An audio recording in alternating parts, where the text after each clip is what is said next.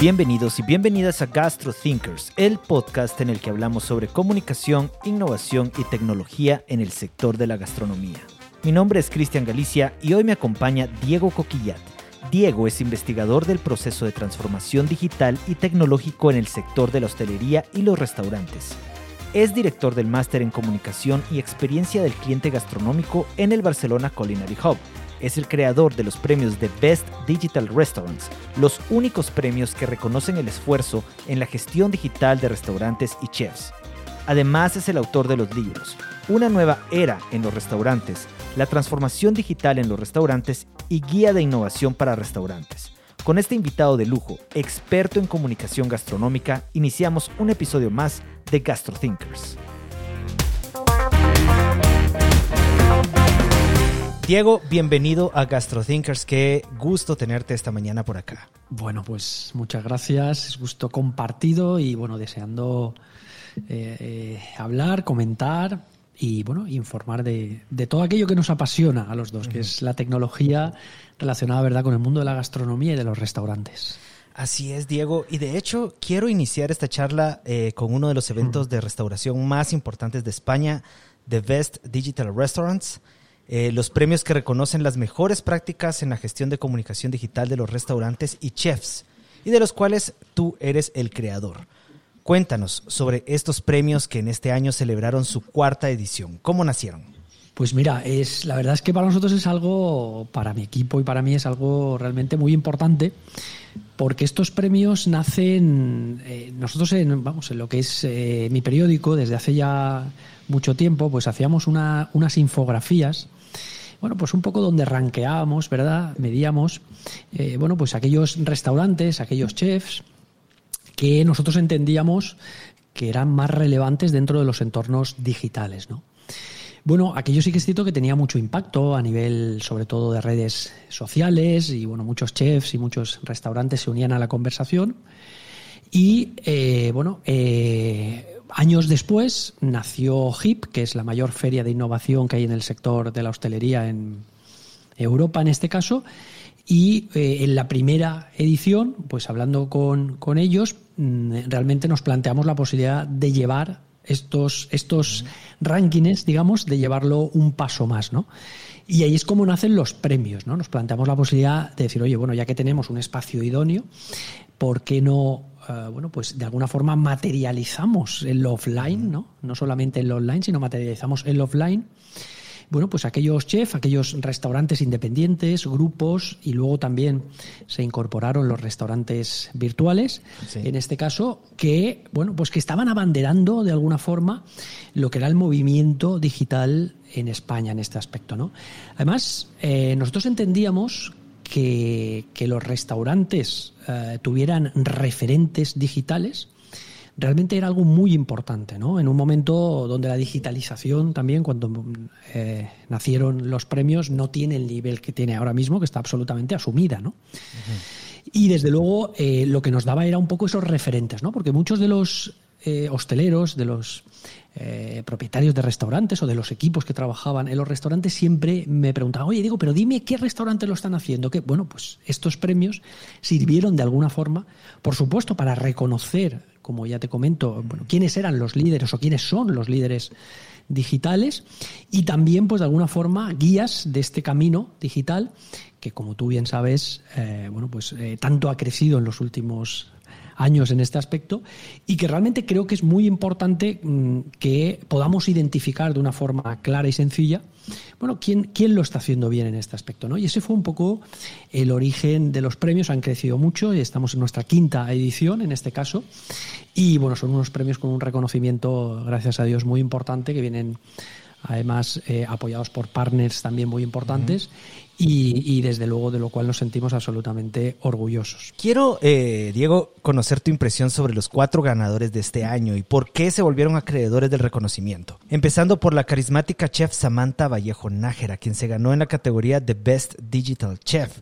¿Qué me puedes decir de ella?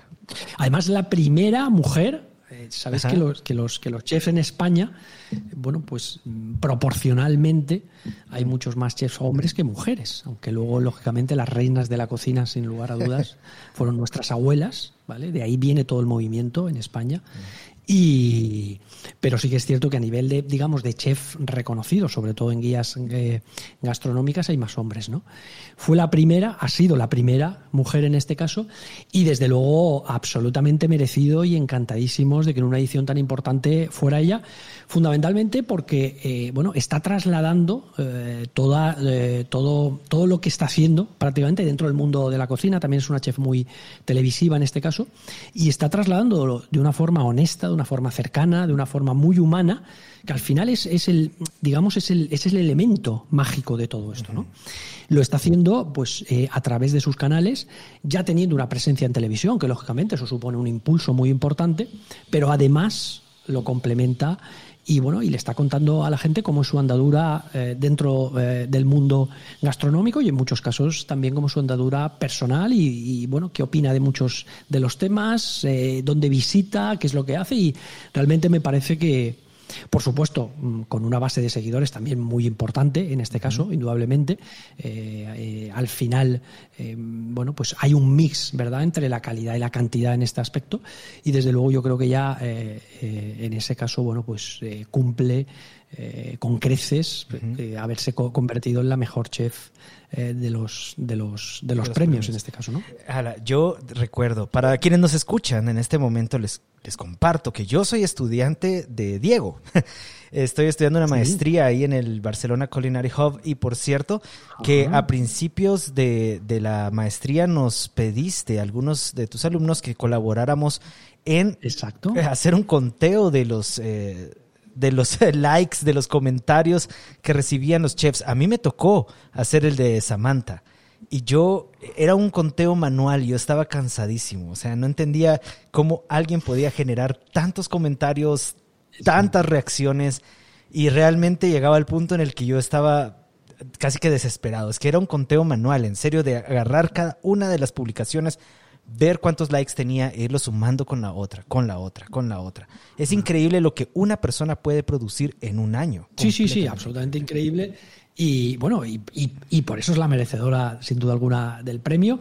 Insisto, no solamente por, por, por la variable cuantitativa, que, que, indudablemente también influye en ese algoritmo, digamos, que al final nos define quién, quién, quién consideramos que pueda ser eh, bueno, pues eh, el galardonado en este año, ¿no?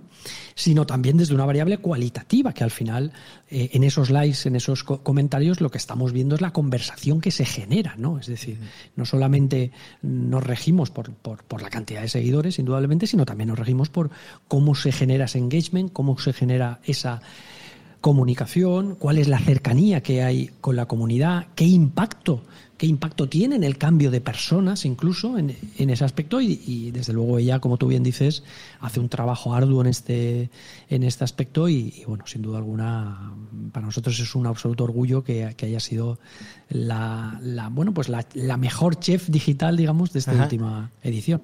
Continuemos ahora con Fizz Mueller, quien ganó en la categoría de Best Digital Restaurant Indie. ¿Qué me puedes contar de esa categoría y de ese restaurante?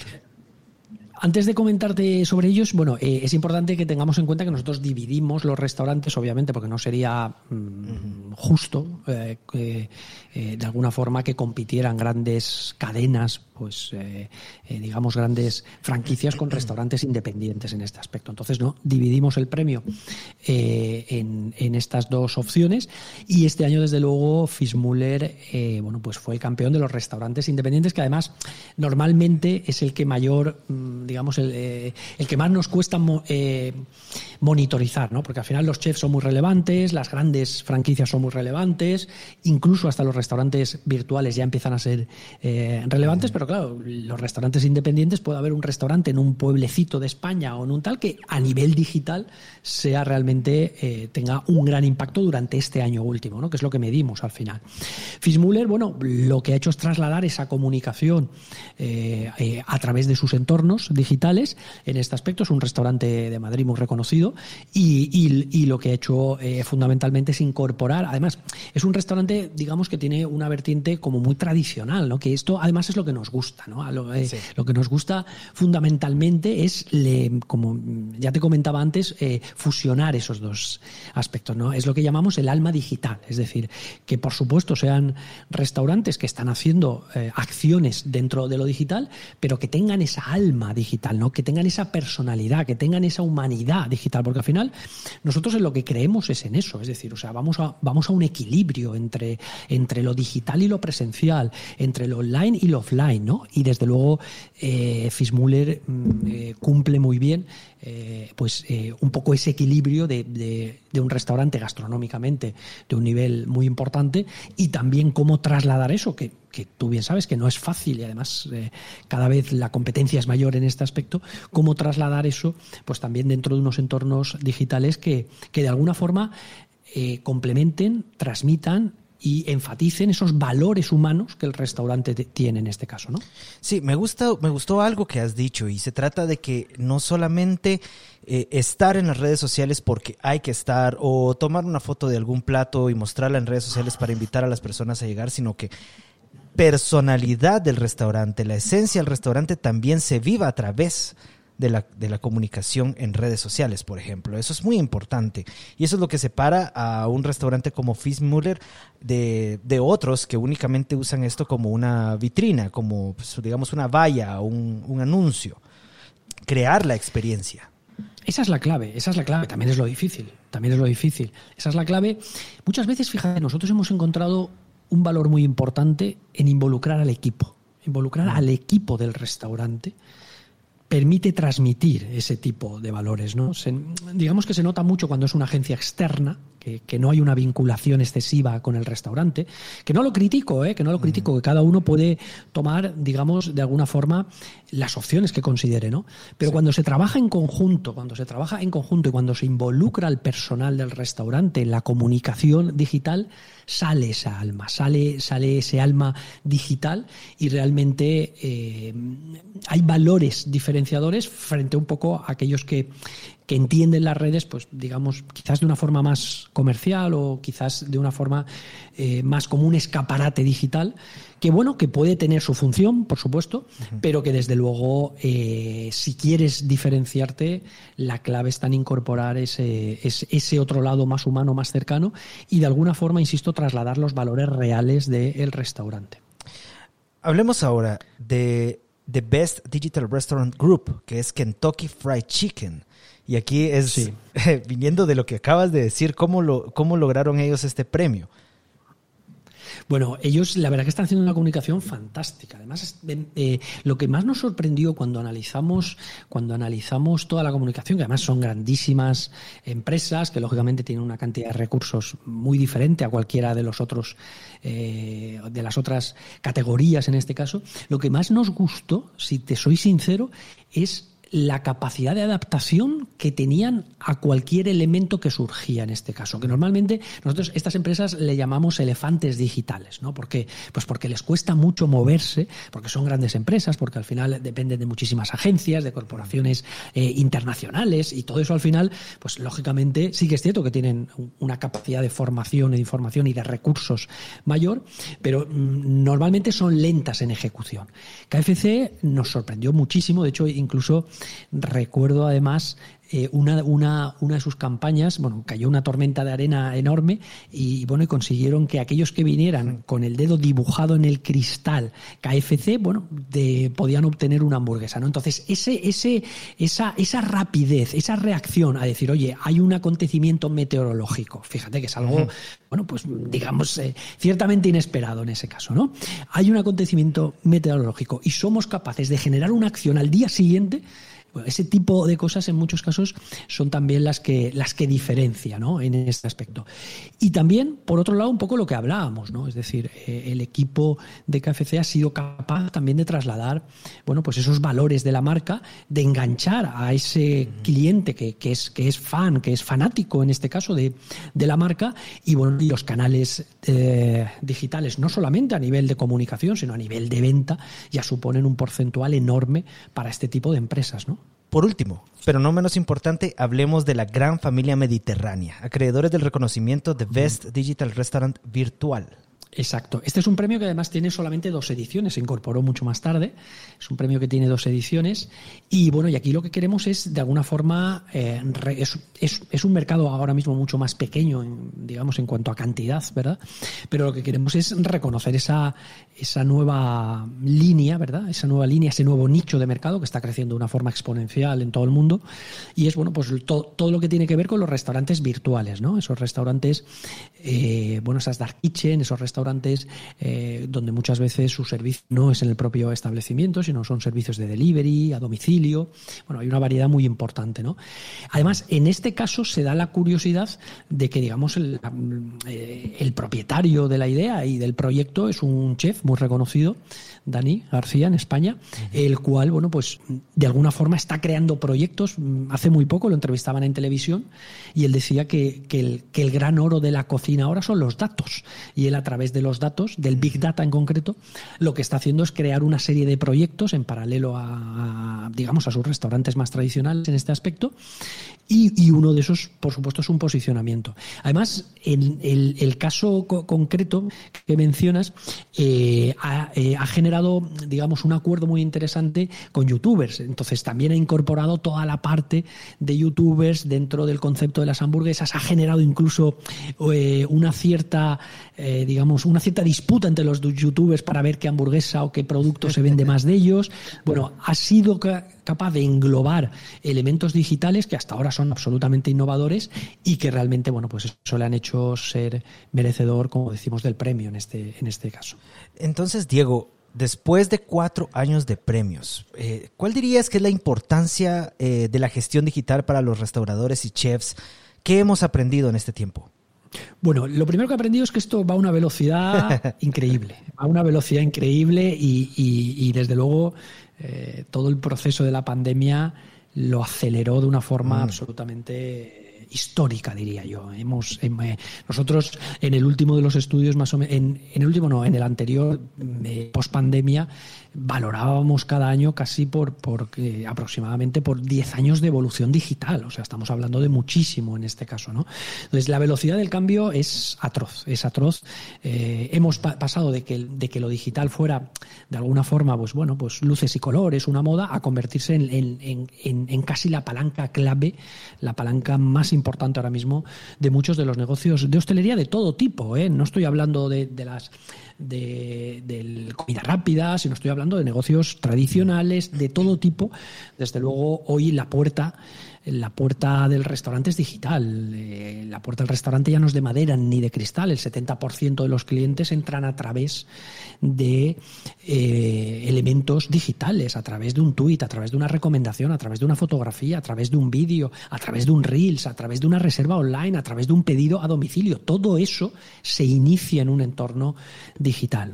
Entonces, fundamentalmente, ya te digo, lo que hemos aprendido es que va muy rápido, mm. pero sobre todo también que, que la clave está en esa capacidad de adaptación ¿vale? Sí que es cierto que eh, van surgiendo eh, constantemente nuevas herramientas. Hemos visto en este, en estos cuatro o cinco años, hemos visto como efectivamente, bueno, inicialmente, por ejemplo, las redes más importantes eran Twitter y Facebook.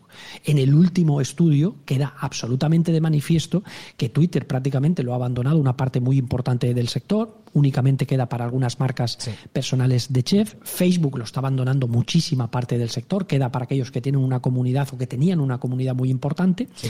Y todo el mundo se está centrando en Instagram. Y ya estamos incorporando, por supuesto, TikTok, porque sabes que TikTok eh, a nivel de gastronomía está creciendo muchísimo en este caso. ¿no? Entonces, incluso no solamente hemos visto eso, sino que también hemos visto eh, un cambio muy importante a nivel de los canales. Pero no nos quedamos ahí, no queremos solamente eh, analizar lo que son las redes, sino también queremos ver el impacto digital en sus negocios, cuál ha sido en su comunidad, cuál ha sido en sus clientes en este aspecto. Analizamos elementos de inteligencia artificial, analizamos eh, elementos de robótica, cuáles han sido las campañas que más impacto han tenido en este caso, ¿no? Y desde luego ha habido una evolución enorme, insisto, de convertirse en algo que hace cuatro o cinco años era, eh, digamos que prácticamente residual, a convertirse hoy en la palanca clave de innovación, de rentabilidad, de sostenibilidad. Y fundamentalmente lo que se han convertido es en ese conector con eh, tu cliente en este aspecto, ¿no?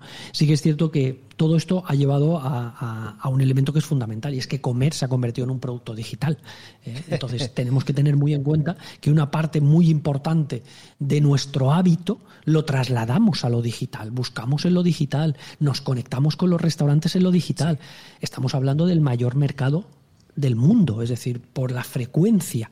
Eh, eh, comemos como mínimo tres veces al día, comemos más de mil veces al año en este caso. Solamente digitalizando una parte importante de ese hábito nos enfrentamos al mayor mercado digital de la historia. Por eso todas las tecnológicas están absolutamente con los ojos abiertos y proponiendo constantes acciones dentro del concepto de gastronomía, de alimentación y de restaurantes, porque saben que ese mercado es uno de los mercados más importantes a los que se enfrentan. Y has mencionado una palabra muy importante que es el uso o introducción de la tecnología, esa palabra tecnología. Y en ese sentido me gustaría que hablemos de los modelos de negocio y restauración 4.0. ¿Qué son y cuán presentes se encuentran en el sector de la gastronomía en 2022? Bueno, estamos en un momento, ah, eh, digamos, incipiente dentro del sector. ¿eh? No, no hablo dentro de las tecnologías, que las tecnologías ya tienen un recorrido, pero la implantación dentro del sector, digamos que estamos en un momento embrionario en ese caso. Eh, un poco el concepto de los restaurantes 4.0 es el siguiente paso. ¿no? Estuvimos con el concepto de los restaurantes 2.0, que es un poquito todo lo que hemos hablado. Hemos pasado a la web 3.0, donde ya empezamos a ver elementos de descentralización muy importante.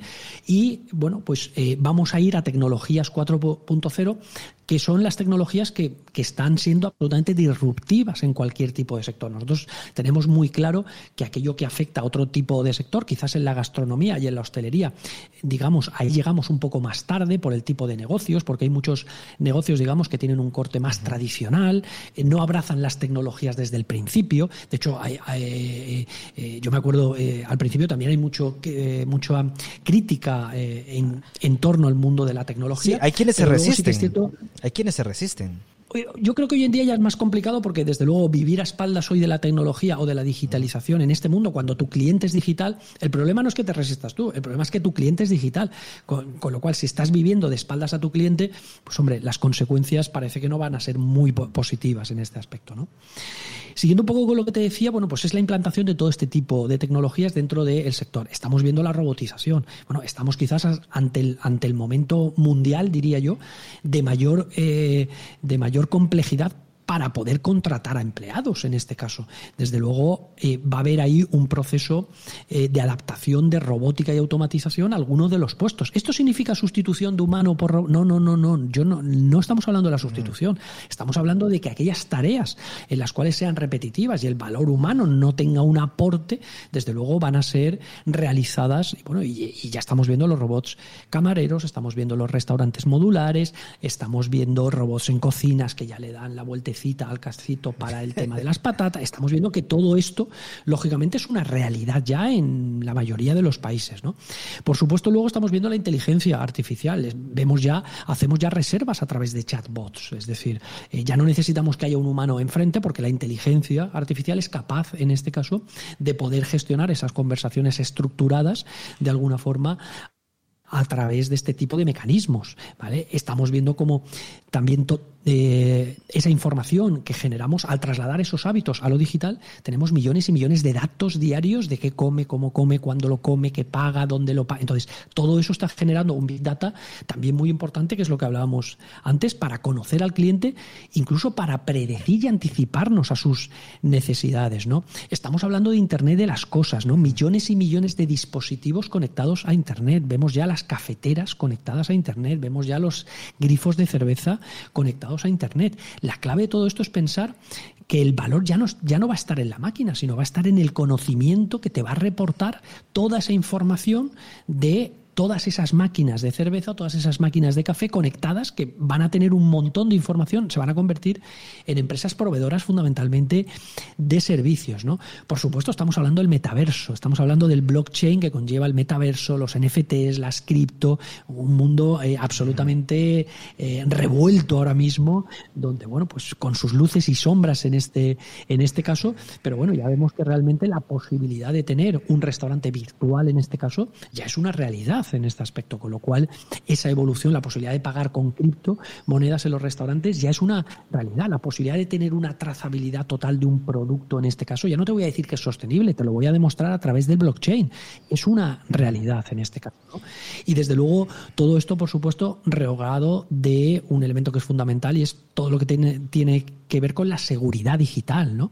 La ciberseguridad, que desde luego si vamos a elementos que van a ser pilares en el desarrollo humano y en el desarrollo de las empresas, lógicamente necesitamos garantizar una seguridad porque vamos a depender mucho de todos estos aspectos, ¿no? Entonces, así explicado de una forma muy breve, pues es que la clave, la clave no está en cada una de las tecnologías. Desde luego, los que van a, los que van a liderar el sector de la gastronomía, eh, tengo muy claro que no van a ser empresas de hostelería, van a ser empresas de tecnología. Y la clave está en la combinación de todas esas tecnologías. Esa es la clave absolutamente fundamental, la combinación de todas las tecnologías que, bueno, pues nos enfrentarán a una nueva era dentro de los restaurantes, que es lo que llamamos la 4.0, con la incorporación de todo este tipo de tecnologías. Sí, de hecho, ahora la pregunta es cómo pueden los restaurantes mantenerse al día con todos estos cambios. Y te pregunto con este ejemplo. Yo eh, recientemente, gracias a ti, conocí este restaurante llamado Boliche, que tiene pues unos NFTs eh, a la venta. Parece que fue el primer restaurante en España en ofrecer eh, un combo de NFTs. Y bueno, yo hablé un poco de ellos en mis redes sociales, me llamó mucho la atención porque obviamente eh, yo comparto el amor por la cerveza y ellos tienen un NFT que pues, le ofrece al propietario del NFT una cerveza gratis cada vez que va al restaurante. Lo coloqué en mis redes sociales y le pregunté a, a mi productora que se llama Sara, un saludo. Eh, ¿Qué opinaste de lo que están haciendo, verdad? Y me dice así como, mano, qué increíble, pero yo no sé qué son los NFTs, no los termino de entender. A mí me costó mucho también entenderlo. O sea, recuerdo la clase que nos dice, diste sobre los NFTs, nos dijiste tengan paciencia, pongan mucha atención, eh, no se vayan a perder, porque realmente es, es, son cosas completamente novedosas. Y entonces repito la pregunta, ¿cómo pueden los restaurantes mantenerse al día con todos estos cambios? No es fácil, no es fácil y, nosotros que nos dedicamos a esto, eh, y tú lo sabes bien, no, no, nos cuesta llegar, nos cuesta llegar, pues imagino que alguien que tiene que estar pendiente de si llega la carne, de si el camarero eh, tal, de si la cocina, de si tal, que además tenga que estar pendiente de los NFTs, de las criptomonedas, del metaverso, bueno, es absolutamente inviable en este caso. Pero desde luego, desde luego, Cristian, las claves de esta era es la formación y la información. O sea, estamos en, eh, en la era de mayor acceso a la información. Es decir, hoy nadie eh, puede criticar en este caso la posibilidad de acceder a información y además absolutamente gratuita, en este caso, información de calidad, ¿no? Y formación también en este aspecto, ¿no? Entonces, eh, una, una, una de las claves de los nuevos restaurantes es esa, ¿no? Es estar, digamos, es tener muchas inquietudes en este aspecto. Tener muchas inquietudes porque constantemente la velocidad de cambio es muy importante. ¿no? Cuando hablamos de los em, NFTs, que llevándolo a lo, a lo, a lo sencillo, al final no dejan de ser más que activos digitales, es decir, pues como, como, como puedan existir otro tipo de activos materiales en este caso, eh, y, donde mm, estamos viendo ya ejemplos eh, de reservas, por ejemplo, que podemos comprar a través de NFTs. Estamos viendo, bueno, que están empezando a, nacer multitud de opciones y de posibilidades en este, en este caso. Bueno, pues eh, mira, yo recuerdo hace muchos años, Lógicamente, bueno, antes un poco de toda esta peripecia, ¿verdad?, dentro del mundo de la investigación, yo lógicamente he tenido restaurantes, he tenido restaurantes, bueno, he estado también en franquicias, bueno, eh, lógicamente esto me, nace, digamos, desde, desde esa parte, ¿no? Y, yo me acuerdo, yo me acuerdo hace muchos años eh, eh, que, que, un socio, un socio mío me dijo, digo, ¿cómo alguien nos va a enviar una reserva por email? O sea, te estoy hablando hace, hace casi, casi 20 años, ¿no? O sea, por email, fíjate hoy, las reservas, hay mecanismos de reservas online de todo tipo, ¿no? Bueno, pues esto es un poco igual, ¿no? Yo creo que estamos volviendo al principio un poquito del, del proceso de digitalización con estas tecnologías o herramientas 4.0, ¿no? Es decir, por supuesto, va a haber una fase digamos, de incredulidad, va a haber una fase de decir, bueno, ¿y, esto para qué sirve? Pero eso pasó con Twitter, pasó con Instagram, pasó con, con absolutamente todo, esa reflexión. Bueno, ¿y esto qué sentido es el que tiene? ¿no? Pero al final vemos que, bueno, pues que el cauce, en este caso, va llevando el río y al final, eh, sin duda alguna, este tipo de tecnologías que insisto, están evolucionando de una forma muy importante con enormes inversiones de capital detrás, pues al final van de alguna forma teniendo una adopción mucho más útil, que esa es la clave, mucho más útil. Tenemos que ser capaces y no es fácil, ¿eh? tenemos que ser eh, capaces de diferenciar las luces y colores de la utilidad. Hoy en día un hostelero recibe cientos de propuestas digitales para digitalizar prácticamente todo. Bueno, eso está muy bien, es, un mercado que es dinámico, pero el hostelero tiene que ser capaz de diferenciar, oye, esto, esto realmente es para mí, esto realmente es útil, esto realmente me va a aportar un valor, que no tiene por qué ser siempre el valor económico, puede haber otro tipo de valor, ¿no?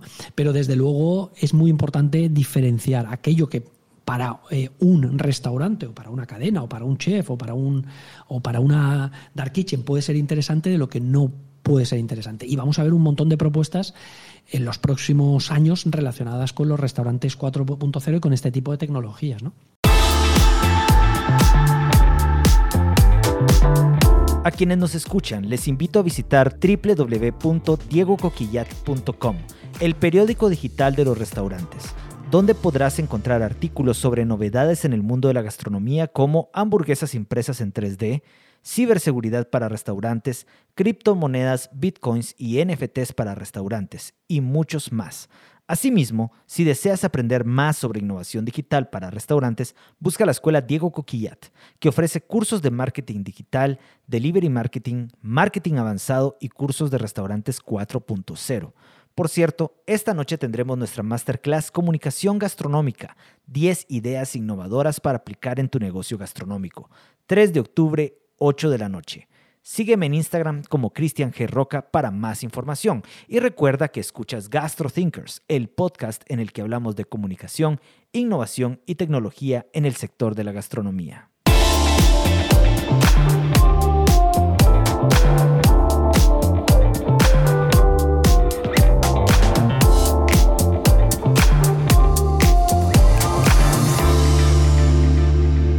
Diego, actualmente funges como director de la maestría Comunicación y Experiencia del Cliente Gastronómico en el Barcelona Culinary Hub. Sé que es la primera ocasión en la que el BCH ofrece esta maestría. ¿Cómo ha sido la experiencia hasta el momento y cuál es la importancia de una formación como esta para el sector gastronómico? Bueno, veníamos hablando un poco de eso, ¿no? Desde luego es, es para mí, ya, ya insisto, las dos palancas claves ahora mismo. O sea, eh, cualquier persona que trabaje, que tenga, que sea propietario, que tenga inquietudes en un restaurante, tiene que formarse, informarse dentro de los aspectos mm, gastronómicos y, por supuesto, en mi caso, dentro de los aspectos de tecnología. Bueno, ha sido una experiencia maravillosa, esa es la verdad. Esto es un proyecto que, bueno, yo eh, eh, bueno, se me planteó hace ya eh, hace algún tiempo. Eh, justo también por el tema de la pandemia, el proyecto se retrasó porque iba a ser más presencial, luego fue digital, con, lo cual hemos, hemos vivido ahí ahora un mix, porque volvemos también a lo presencial en este caso. Y, y bueno, y desde luego eh, yo creo que se está haciendo muy bien, que realmente, bueno, pues el impacto, y ellos han sabido eh, han sabido definir en este caso el impacto gastronómico, la innovación dentro de los de, digamos de los negocios relacionados con la con la gastronomía es absolutamente fundamental y desde luego hay un mercado que necesita esa formación, hay un mercado que necesita esa formación absolutamente específica, ¿no? Porque sí que es cierto que si hablamos eh, bueno pues de, de otro tipo de formaciones en este caso quizás son más generales, ¿no? En cuanto a gestión, en cuanto a innovación, pero tener algo específico del sector eh, que hable de gastronomía, pero que lo relacione con todos estos aspectos, me parece que es un valor muy importante y desde luego, bueno, estoy convencido que serán muchos años de éxito porque creo que lo están haciendo muy bien en este caso y bueno para mí es un honor poder participar en el proyecto y de alguna forma bueno ser el director también de este máster. Uno de los objetivos de este máster es que la persona que se gradúe, que salga formado de este, va a poder diseñar e implementar estrategias de comunicación digital. Eh, desde el punto de vista del cliente, es decir, de un restaurante, ¿qué deben tener en mm. cuenta al momento de diseñar una? Mira, yo creo que es muy importante eh, tener una foto clara, ¿no? Tener una foto clara de las posibilidades. Yo creo que en el máster, eh, bueno, pues eh, abarca diferentes tipos de posibilidades, ¿no?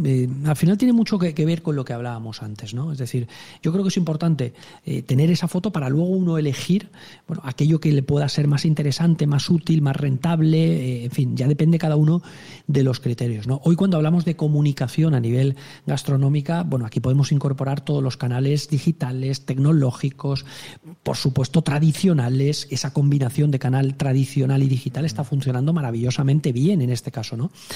Pero sí que es cierto que realmente hoy las posibilidades son inmensas. Hoy, hoy cualquier restaurante eh, tiene su departamento de comunicación eh, a través de sus redes sociales. Eh, esto que antes era prácticamente solamente para grandes empresas, hoy cualquier restaurante lo puede hacer muy bien aquí. Y de hecho, tienen mucho más tiene más capacidad de sorpresa los restaurantes más pequeños individuales que los grandes, porque los grandes, bueno, tienen los recursos para hacerlo, ¿no? Los pequeños realmente pueden sorprender más en este aspecto.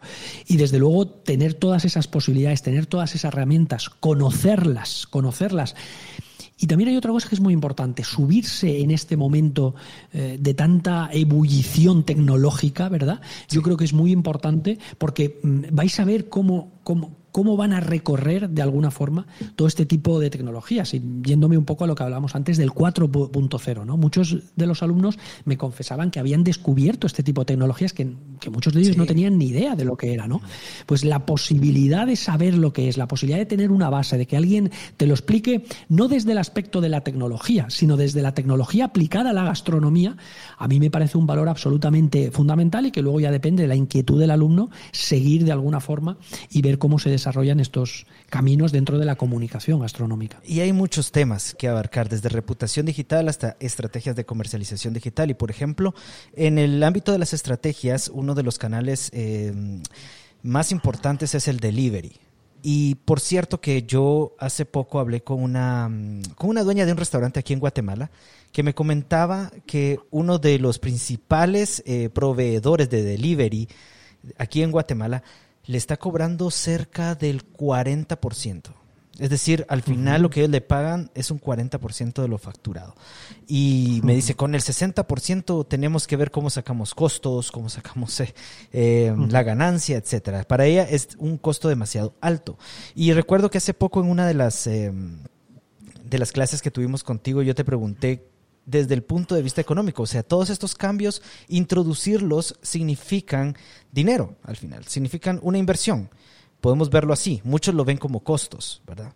En ese sentido, ¿cómo podemos trabajar cuando tenemos costos tan altos y tenemos, obviamente, que subirnos a, esta, a este tren para estar eh, vigentes?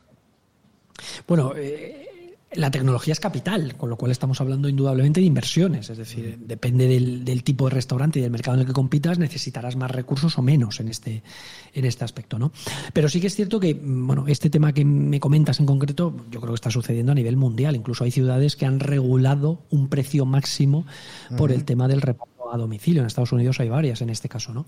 Bueno, sí que es cierto que, lógicamente, eh, aquí yo creo que hay un problema de base y es no entender muy bien, no entender muy bien eh, un poco cuál es el papel de estas empresas. Estas empresas no son empresas de transporte, no son empresas de logística, son empresas de Big Data. Son empresas que lo que te venden es su base comercial fundamentalmente. Es decir, la posibilidad de que tú mañana montes una dark kitchen y al día siguiente empieces a vender tiene un precio en este caso.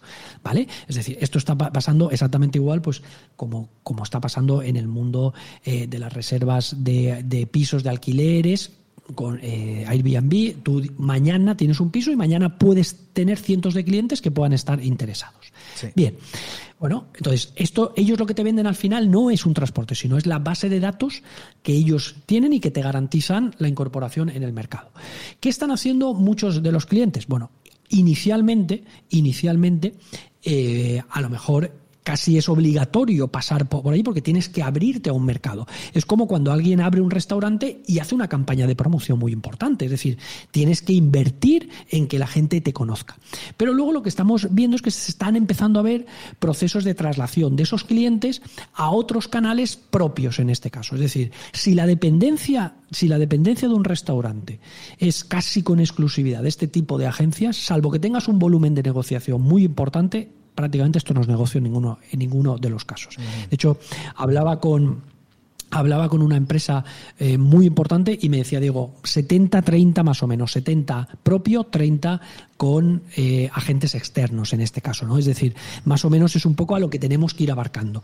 ¿Dónde está el quito, la clave? Bueno, pues ir trasladando ese cliente que hoy no es tuyo, que al final depende de una plataforma y lógicamente el cliente se sostiene de la plataforma de ir trasladando ese cliente que no es tuyo a poder trasladarlo a un cliente que tenga una mayor dependencia, en este caso, de ti en este aspecto.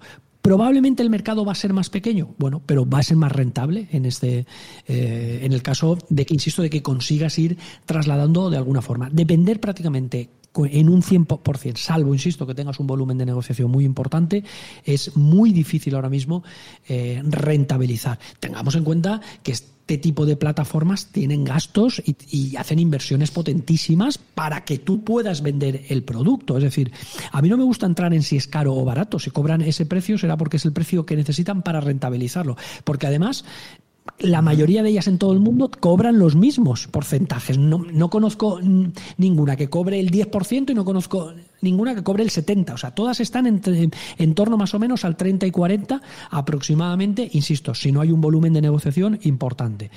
La clave está, oye, aprovechate, que te permita testear tu producto, que te permita realmente ponerte en contacto con clientes y a partir de ahí tu objetivo tiene que ser llevar esos clientes a canales internos, a canales eh, propios, no a canales externos en este aspecto. Al final, cuando uno abre un restaurante eh, presencial y hace campañas en Facebook Ads, hace campañas en Google Ads, lo que, lo que está haciendo es cogiendo esos clientes de Facebook Ads y de Google Ads, llevándolos al restaurante y fidelizándolos.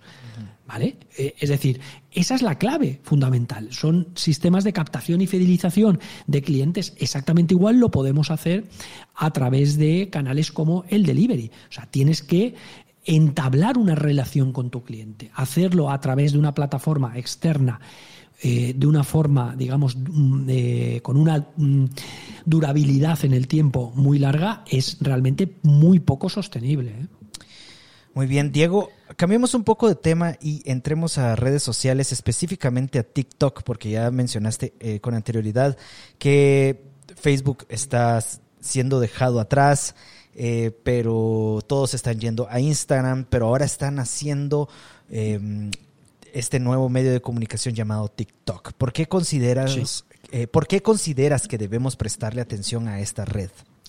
Bueno, yo, yo digo, estamos en un momento de confusión algorítmica terrible. Es decir, yo creo que eh, al final entre Instagram y TikTok, mm, bueno, están mareando la perdiz, como se dice aquí en España, de una forma muy importante, porque realmente, eh, bueno, eh, Instagram que nace de la fotografía, donde incorporamos un filtro, ahora la fotografía ha perdido el sentido, ahora todo se basa en vídeos. Bueno, a mí me parece que es una evolución lógica, ¿no? Si analizamos un poco la, la evolución de las redes y sobre todo de los canales, en este caso, bueno, eh, nace sobre todo con Twitter, la parte de Twitter que era texto fundamentalmente, con los caracteres, te limitaban los caracteres. Luego, eh, de alguna forma, esto lo acelera mucho Instagram con la parte de la fotografía, ¿no? Instagram, sobre todo cuando, eh, digamos, explota en el mercado, está muy relacionado con, con todo lo que tiene que ver con la fotografía. Acordaos de la fotografía que poníamos un filtro en este caso, ¿no? Bueno, y ahora hay un nuevo medio que es, en este caso, el vídeo, donde de TikTok ha sabido, por supuesto, liderar esto. Ojo que lo siguiente que viene tiene que ver con la realidad virtual. De hecho, ya estamos viendo en TikTok eh, muchos elementos de realidad, la posibilidad de ponerte un fondo, la posibilidad de ponerte diferentes filtros. O sea, viene con la realidad y viene muy ligado al tema del metaverso, lo siguiente, ¿no? En este caso. TikTok, bueno, mm, está yendo a una generación que desde luego necesita lo espontáneo, necesita esa parte, digamos, de comunicación. Lo que yo sí que estoy viendo, y, esto me, mm, me, gustaría dejarlo muy claro, es que esa etiqueta de red para gente joven está empezando a desaparecer. Los estudios que tenemos en España, cada vez hay más gente de mayor edad en este caso. De hecho, nosotros en mi periódico, desde principio de este año, eh, lanzamos una estrategia de comunicación en TikTok y realmente nos está funcionando muy bien en este caso. Vemos que hay muchísima más interacción en TikTok que puede haber en Instagram. Instagram, yo creo que el algoritmo en este caso lo está poniendo muy complicado al final. Lo está eh, realmente las opciones en este caso son realmente complejas y se está empezando a notar mucho la parte de pago, ¿verdad? Que es un poco lo mismo que hizo con Facebook, lo mismo que hará con WhatsApp. Entonces, al final todo ese tipo de elementos pues son bastante reacios eh, tanto para el que lo ve, porque ven de excesiva publicidad en este caso y en muchos casos, bueno, pues una publicidad eh, quizás demasiado invasiva, ¿verdad? Como, como también el que quiere fomentar sus contenidos, porque hoy o pagas en Instagram o prácticamente es imposible ser relevante en este caso. TikTok está cogiendo de alguna forma ese relevo, en este caso, está sabiendo eh, gestionar mucho mejor esa parte de interacción.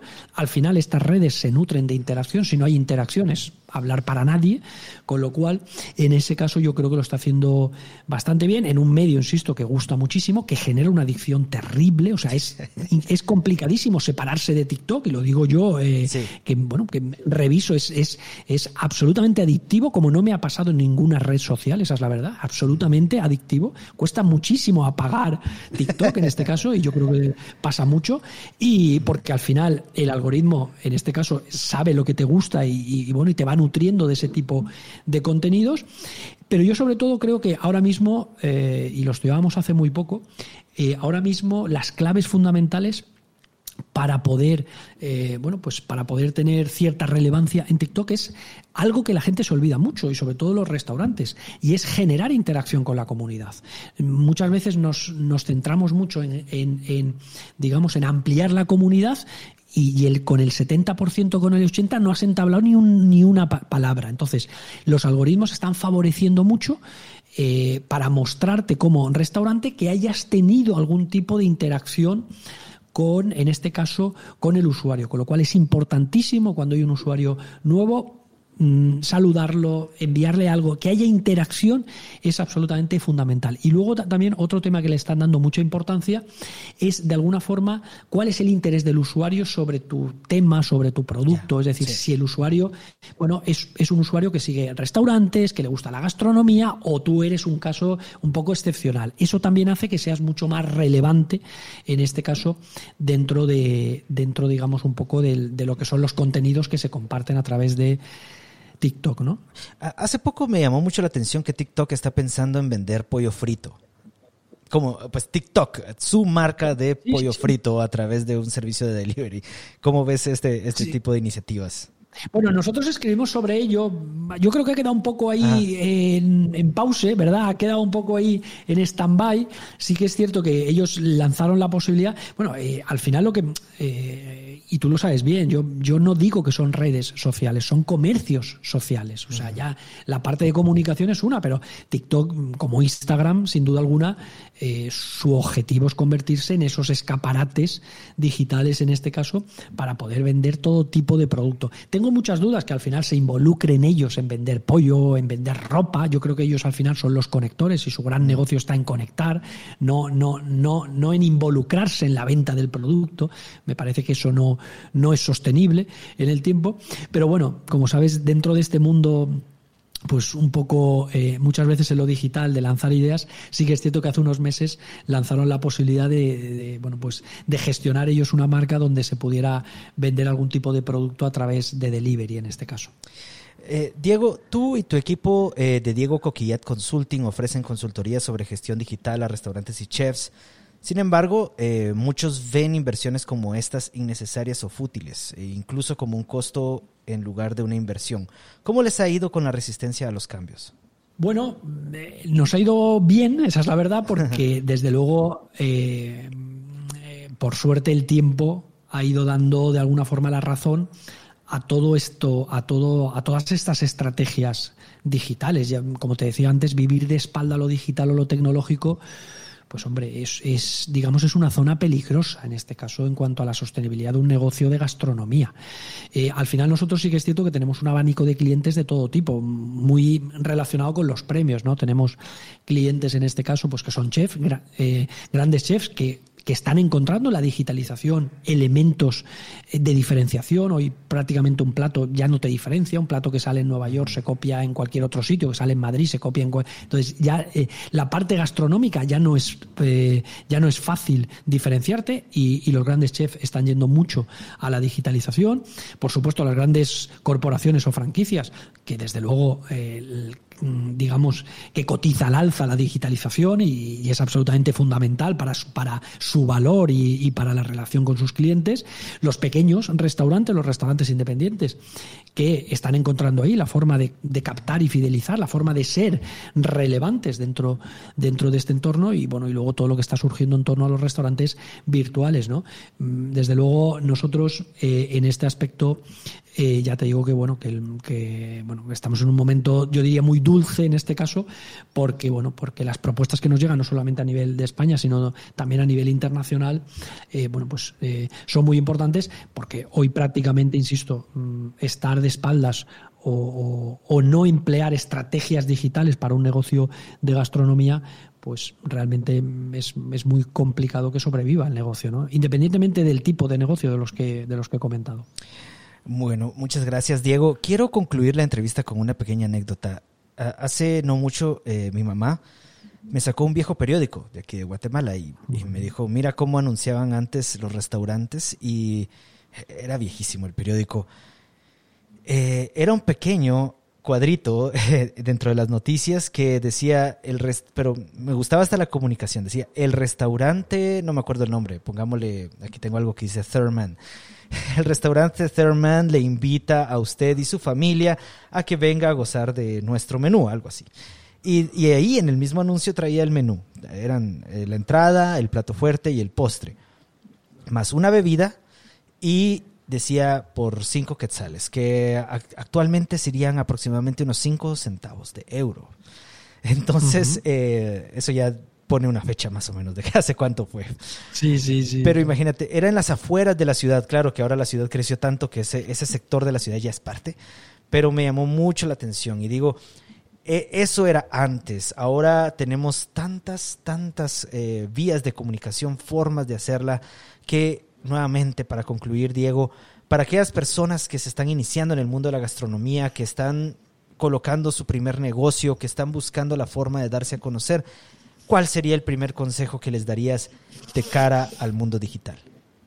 Para mí, el más importante es que entiendan que la comunicación no la hacen ellos, la hace su cliente. O sea, su cliente ahora mismo es el que está haciendo su comunicación. La reputación online es absolutamente fundamental. Esas estrellitas que aparecen en los diferentes portales es la mayor herramienta de captación y fidelización. Hoy no habla el restaurante por el restaurante, hoy habla el cliente por el restaurante.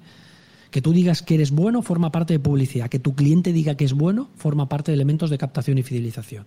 Si yo me tuviera que poner un ranking ahora mismo para un restaurante que abre, lo primero, lo primero, lo primero que mm, revisaría, en que me basaría, es en dar un servicio, un producto, un precio, dar una experiencia que fuera absolutamente excelente y, por supuesto, eh, facilitar a mi cliente que lo pudiera contar en este caso. Eso es absolutamente fundamental, porque, insisto, lo que tenemos que tener hoy claro es que la mejor comunicación de tu restaurante, sea del nivel que sea, la hace tu cliente, la mejor y la peor, ¿eh? Ojo, que esto tiene las dos vertientes. Por supuesto, por supuesto, la mejor y la peor como tú sabes, los comentarios han existido siempre. La diferencia eh, de ahora es que, lógicamente, al llevarlo a lo digital, pues el impacto que eso tiene sobre otros eh, clientes es absolutamente eh, enorme, ¿no? A ver quién va a un restaurante con comentarios negativos. Pero incluso nosotros mm, hemos estudiado cómo esos comentarios diluyen el impacto del precio. Ante dos restaurantes que sean sustitutivos y que tengan uno una buena reputación online y otra mala, somos capaces de pagar un 40% más por esa confianza que nos da los clientes en este caso. Con lo cual, desde luego, A partir de ese momento, insisto, para mí fundamental, la clave es que eh, tus clientes hablen bien de ti, lógicamente porque estás dando un producto, insisto, un servicio, un precio, todo excelente en ese aspecto. Yo sería el primer punto ahora mismo que eh, para alguien que está pensando en un negocio de hostelería, el primer si eres líder en reputación online, muy probablemente tu negocio te va a ir muy muy bien. Y eso es gratuito, no, no, no tienes que pagar en este caso, tienes que hacer bien. A hay mucha gente en, conferencias o en cursos que, oye, Diego, ¿y cómo puedo mejorar mi reputación online? Digo, haz lo que has hecho siempre bien y dile a tu cliente que lo cuente. Si haces un buen arroz, si haces una buena pizza, si haces una tortilla buena, esa es la clave. Si la sirves bien, si el precio adecuado, esa es la clave. O sea, los valores tradicionales son la clave. La diferencia es que antes esto se lo contabas a 10 amigos y quedaba ahí. Ahora lo pones en TripAdvisor, lo pones en Google My Business o lo pones en cualquiera de los portales y hay miles y miles de personas que puede tener impacto en este aspecto. Hoy el anónimo tiene influencia, tiene muchísima influencia en este aspecto. Entonces, ya te digo, muy importante eso. Ojo, los comentarios negativos son necesarios. No existen los restaurantes perfectos, ni existen los clientes perfectos. Los comentarios negativos dan credibilidad a los positivos, con lo cual también tengámoslo en cuenta que, por supuesto, van a haber algún tipo de comentario, algún tipo de cliente que no le gustes, por supuesto, pero eso forma parte de la realidad en este aspecto. Pero si realmente tú consigues una cantidad de comentarios, una calidad de comentarios y una frecuencia de comentarios favorable, te garantizo que tu restaurante a nivel digital va a tener una comunicación muy buena, además de otros elementos que, lógicamente, pues como campañas, posicionamiento, redes sociales, además de otros elementos que deben de empujar de alguna forma este aspecto.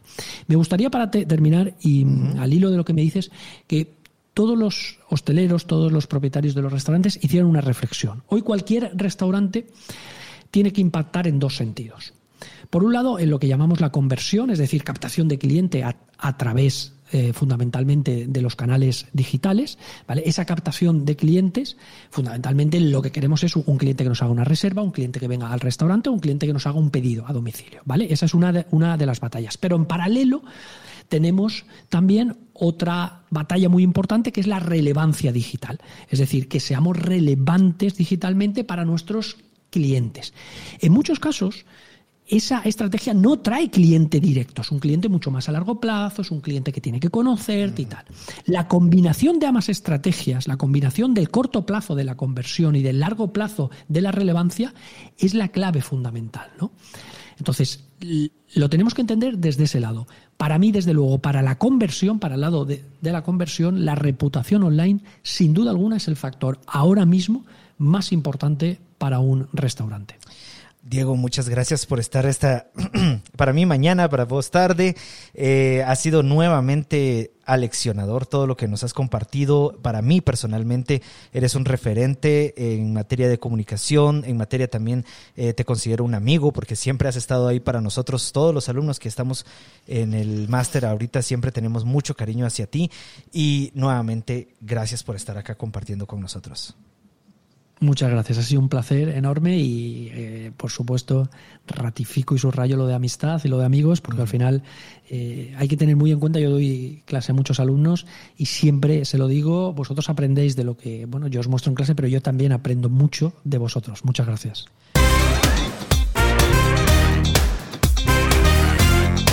GastroThinkers es un podcast producido por Cristian Galicia con el apoyo de Sara Martínez. Este episodio fue grabado a través de Riverside y contó con la participación de Diego Coquillat. Búscanos en Instagram como GastroThinkers Podcast.